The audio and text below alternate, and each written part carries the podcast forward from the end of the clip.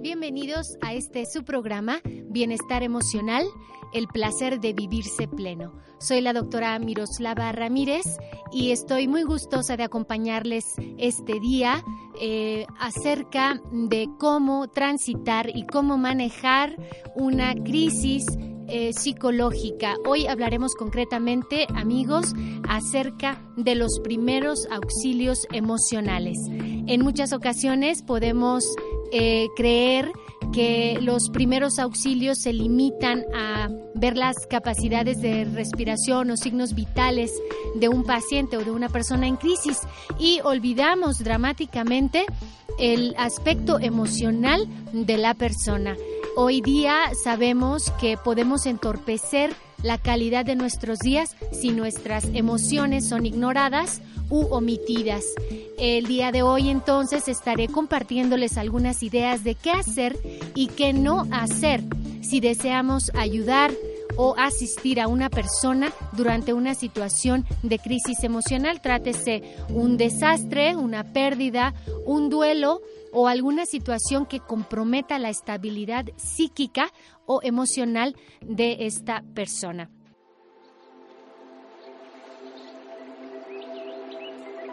Un espacio en donde el alma alcanza la tranquilidad y la mente relaja tus sentidos. Bienestar emocional. Un lugar para encontrar el equilibrio con la doctora Miroslava Ramírez.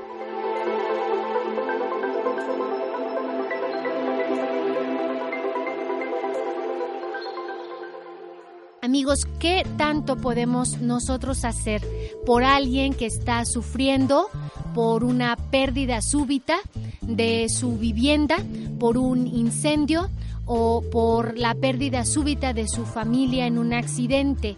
¿Qué tanto nos corresponde y qué tanto nos permiten nuestras capacidades y nuestras habilidades asistir a una persona durante estos terribles trances emocionales. Bueno, eh, sabemos que las reacciones que tenemos las personas ante determinada situación pueden variar. Algunos podemos hacer frente de una manera normal a, los desastres o a las crisis. podemos mantenernos notablemente calmados o podemos eh, mantenernos de una manera extrema en, llanto, en sudoración, en temblor, podemos sentirnos débiles, podemos incluso experimentar náuseas. Y todo esto, por fortuna, son mecanismos eh, adaptativos normales que acompañan los procesos eh, transitorios de una situación de crisis. Pero hay casos en los que las personas no hacen frente de una manera funcional a, una situación de crisis y entonces sus reacciones pueden ser paralizantes. Se puede esperar también que encontremos personas que por un tiempo se, se, queden como en shock, ¿sí? Pueden quedarse paradas o sentadas en medio del caos en donde se necesita que corran o que eh, simplemente se pongan a salvo. Este tipo de reacciones paralizantes son como si eh, la persona estuviera en un mundo que no entiende, que no asimila y entonces la persona eh, suele ponerse en más riesgo al estar completamente fuera de su alcance, el ponerse a salvo, el buscar una alternativa o una solución. La mirada de las personas durante este trance paralizante puede perderse eh, pueden evitar el habla, pueden estar entrando en un estado de mutismo en donde tú les preguntas cuál es tu nombre o muévete de ahí y simplemente no te responden. Cuando vemos a una persona en este trance, podemos em, mostrarnos intolerantes o casi incrédulos ante la situación de que no se mueva pero es definitivamente una de las reacciones que debemos esperar. Otra es la hiperactividad, que es completamente lo contrario. Esta persona puede estallar en ráfagas de, actividad, puede correr despavoridamente en muchas direcciones sin hacer realmente nada, sin un propósito definido. Pueden incluso empezar a hablar rápidamente o bromear de forma inadecuada cuando no viene ni al caso a aquella bromita o, o pueden hacer sugerencias o solicitar cosas que no son acordes al momento, pueden estar al borde del caos y estar solicitando un refresquito, ¿verdad? Pueden eh, incluso sonar inadecuadas sus solicitudes, pero de poco valor real pasarán de un trabajo de histeria al otro, ¿no? Y parecerán como incapaces de resistir la más mínima distracción. Se muestran incluso intolerantes a cualquier idea que se les pueda proponer. las personas hiperactivas pueden ser de alto riesgo para sí mismas y para el entorno o personas que, por ejemplo, sufren reacciones corporales.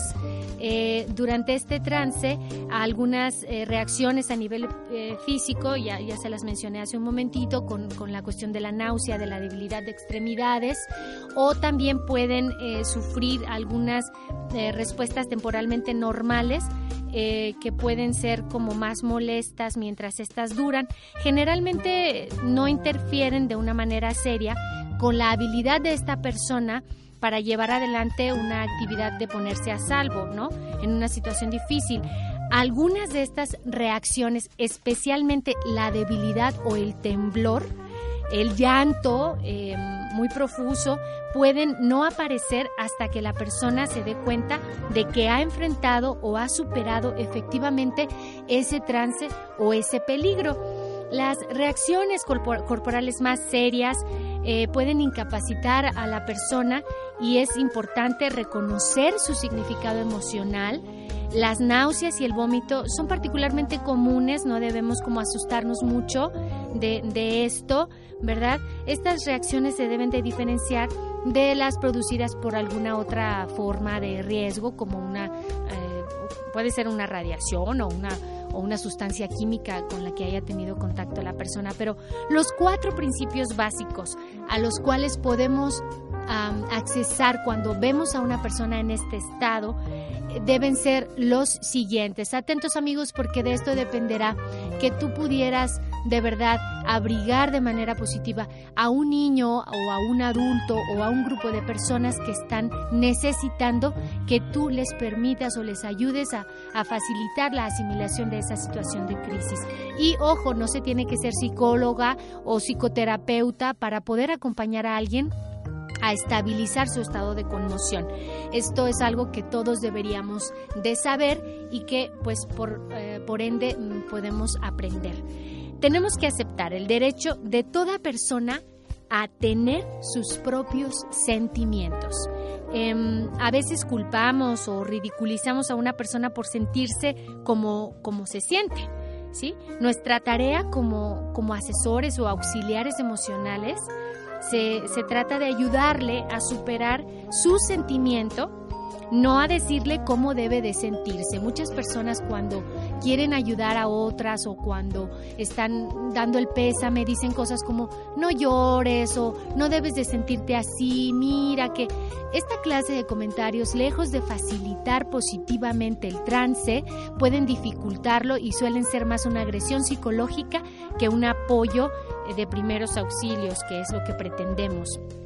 Entonces, si tú eh, te detienes a pensar como en tus propios sentimientos, te darás cuenta de cómo es casi imposible para los seres humanos el hacer una selección consciente de los sentimientos más profundos durante un periodo de crisis, o sea, nadie puede hacerlo.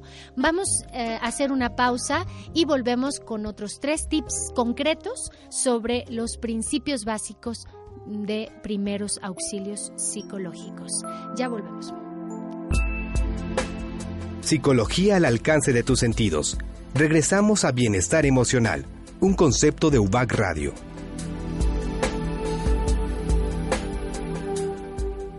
Amigos de regreso en este su programa Bienestar Emocional, el placer de vivirse pleno.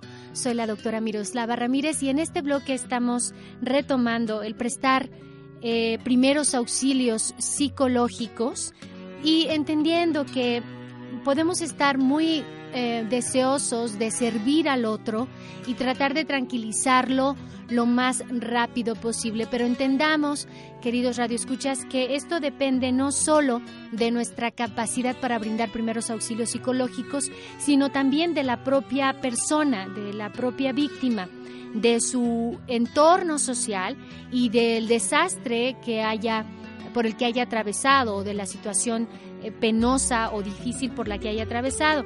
Y más allá del, horror o, del temor que puedan sentir, las personas reaccionarán en términos em, de cómo esta experiencia encaja con sus ideas pasadas acerca de sí mismo y de sus aspiraciones del futuro. Una persona logra hacer frente a la crisis en función de su propia historia, de su propia experiencia. Al prestar entonces primeros auxilios, rara vez eh, estaremos seguros de por qué algunas personas se trastornan más que otras y de cómo es que algunas lo enfrentan mejor que otras, eh, cómo es que algunas se expresan o que la postura cambia o que su aspecto eh, íntegro puede decirle que está entendiendo las cosas y que las está asimilando de manera realista. Aun cuando la persona no nos diga ninguna palabra, hay que permitirle a, la persona en crisis saber que tú quieres entender cómo él o ella se siente. Puede esto ser de veras el primer paso para ayudarlo. Esto eh, puede hacerse con algunas pocas palabras o aún siendo como muy simple, como con el gesto, con, con nuestra apertura y nuestra disposición sin parecer demasiado interesado o demasiado incisivo en llamar su atención. No debemos de abrumarlo ni hacerlo sentir eh, que le tenemos compasión. Esto solo le hará sentir más incómodo y más débil, ¿no? Y esto confirmará para la persona sus peores sospechas, sus peores temores acerca de lo que está ocurriendo o de sí mismo. Así que haz lo indispensable para establecer contacto con él, pero no hacerlo sentir como este desdichado o que le tienes compasión. Tenemos que aceptar las limitaciones del, de la persona como reales, ¿no? Cuando cuando el muslo de un hombre está destrozado, nadie espera, incluyendo la misma paciente o el mismo paciente, que pueda caminar por un tiempo. Entonces, cuando la capacidad del hombre para superar sus sentimientos está hecha a pedazos, muchos, eh, les digo, incluyendo el paciente, se inclinan a esperar que él vuelva a actuar normalmente y a veces erróneamente les damos esperanzas que no deben asumirse en ese momento. Simplemente tenemos que mantener que todo está en la mente, que necesitamos deshacernos de la sensación de caos y que necesitamos recuperarnos. Tales tipos de consejos o, de frases no tienen lugar en, una este, situación desesperada. Necesitamos simplemente escuchar y llevar a la persona a un estado en el que se sienta competente para eh, apoyarse a sí mismo en lo que más pueda. Por ello, la tarea de ayudarlos a recuperarse efectivamente tiene que ver con nuestra propia sensación de calma. Tenemos que medir las posibilidades de que la persona que está en crisis em, se, disponga rápidamente a, este hecho. Necesitamos también aceptar que eh, existen limitaciones de ti mismo como, como apoyo emocional y que no todas las personas van a reaccionar de la misma manera. ¿Sí? Entonces, ah, tenemos que... Mm, tenemos que saber qué hacer concretamente. Desarrollar el sentido de escucha responsable. Tenemos que escuchar al otro de una manera tranquila, incluso eh, exhortándolo a una respiración eficaz con nuestra propia respiración. Evita decirle qué hacer y escucha más. Tenemos que ser muy cortés, honestos y transparentes. No tenemos que dar respuestas que no nos piden. Tenemos que generar confianza y cooperar con el afectado este, a su ritmo y no al ritmo que llevas tú como asesor de primeros auxilios. Tenemos que favorecer la autonomía del paciente o de la persona en crisis y eh, devolverle su dignidad al darle esta libertad para que trabaje en el problema que está enfrentando. Tratemos de evitar como acurrucarlo demasiado o arroparlo demasiado para em, evitar que él deje de cooperar. Estar alerta sobre las oportunidades de dar énfasis a las áreas que tiene libres de conflicto eh, y darle fuerza a la persona desde la sensación de, de, colaboratividad. Tenemos que realizar preguntas saludables y efectivas que tienen que ver con recursos con los que cuenta la persona. Podemos decirle, a ver, em, en qué áreas te sientes bien, cómo está funcionando tu cabeza, em, qué partes del cuerpo sí puedes mover, o este, dónde están tus demás familiares, a veces hacer intervenciones respecto a, la familia de origen o al sostén familiar hace que el paciente recupere mucha fuerza y mucha objetividad. Tenemos que pedirle a la persona en crisis que retroalimente para ver si está comprendiendo lo que le estás compartiendo. Pero tenemos algunas reglas de qué no hacer. No debemos ofrecer algo que no podamos cumplir en una situación de crisis. No le tengamos miedo al silencio. A veces estos periodos de silencio son muy sanadores. Tenemos que ofrecer tiempo para pensar y que para el paciente también eh, represente un momento para sentir. Mm, no debemos de sentirnos inútiles o frustrados si el paciente no coopera. Recordemos que nuestra función ahí no debe ser transformar dramáticamente eh, la tristeza en una sonrisa, sino que debemos demostrarnos lo más facilitadores posible sin que mostremos ansiedad, ya que esta puede ser fácilmente transmitida a una persona que está en estado de crisis. Mm, no debemos permitir que el enojo o la hostilidad de la persona que está afectada nos afecte. Debemos ante todo pensar que no es personal y que el otro no está actuando de esta manera en contra de nosotros sino que es producto de la situación. No debemos permitir que las personas se concentren únicamente en los aspectos negativos de la situación. Tenemos que llevarlos a ver la parte libre de conflicto, como les comentaba hace un momento.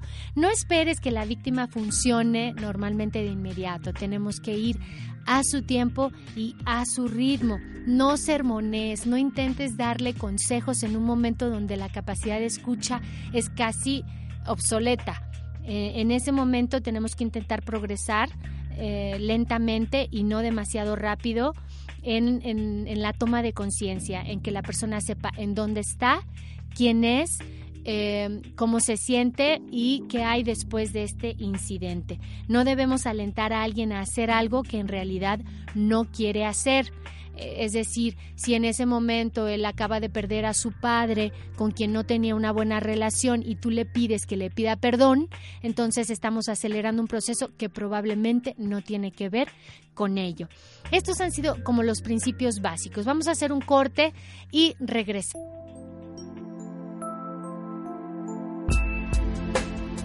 Encuentra la paz entre tu mente y tu espíritu. Sintoniza la frecuencia de tu interior Continúa escuchando Bienestar Emocional, un concepto de UBAC Radio. Amigos, de regreso en esta sección, tal vez una de las más esperadas, cuando se trata de resolver eh, sus preguntas, de responder a sus inquietudes. Recuerden, amigos, que pueden enviarme sus correos electrónicos a mi mail personal, en donde daré lectura precisamente en la última parte de nuestro programa, siempre en la tercera sección. Bien, ustedes pueden eh, enviarme un mail a psicóloga.miroslavaramírez.yahoo.com. Me es muy grato recibir cada vez más preguntas, cada vez más inquietudes y hoy voy a dar respuesta a algunas de estas eh, inquietudes y voy a comenzar precisamente con Jorge, que mm, nos dice, eh, doctora, no tolero las críticas. En mi vida eh, busco siempre la perfección, que mi comportamiento esté al 100, que no tenga nada mm, que me reprochen. Él, nos cuenta que, que, definitivamente esto lo está rebasando. Jorge, mm, la exigencia es a menudo un, escudo para nuestra inseguridad. Las personas más exigentes eh, son las personas que se sienten más débiles y más inseguras.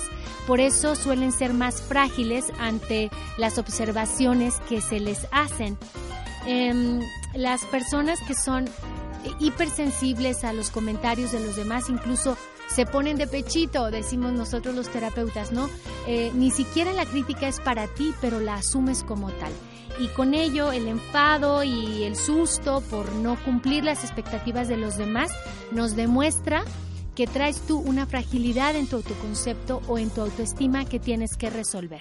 Cuando las personas son excesivamente sensibles a la crítica, eh, están perdiendo una excelente oportunidad de convertirse en mejores personas. Has de intentar, Jorge, que las críticas te sirvan como trampolín para que de manera auténtica de verdad te conviertas en una persona con ese grado de excelencia a la que tú aspiras. El enfado es un modo de defenderse de ese miedo y por eso te enojas. Es como si tú te gritaras, no me importa lo que me digas, yo simplemente trato de ser excelente. Mientras creas que la única manera de ser apreciado eh, es no fallar, es no equivocarte, seguramente seguirás enojándote, Jorge, seguramente seguirás enfadándote con quienes saquen a la luz tus errores. Debes reconocer que como ser humano el errar es, es tu factor más importante. Entonces, pon atención a este aspecto y seguramente crecerás una vez que asumas que la crítica es el cómo ser mejor. Bien, vamos ahora a dar lectura a, lo que nos cuenta Mariana. Mariana me dice, eh, Miroslava, solo yo cuido de mi relación de pareja. Parece ser que yo soy la única que aporta en mi relación. Desde hace ocho años mantengo una relación con mi tercera pareja. Es un noviazgo intenso, pero en el que él no participa. Bien, Mariana. Eh, parece ser que el caso aquí es que te sientes sosteniendo todo el peso de llevar una relación amorosa. Parece que mm, entre líneas estás haciendo una solicitud a tu pareja y esto es ayúdame, colabora, da, pero parece ser que lo haces entre líneas. No sé si lo estés comunicando a tu pareja de una manera eficaz o sea, como comentas a lo largo de la carta, más bien un reproche al que él hace oídos sordos y por lo tanto anula.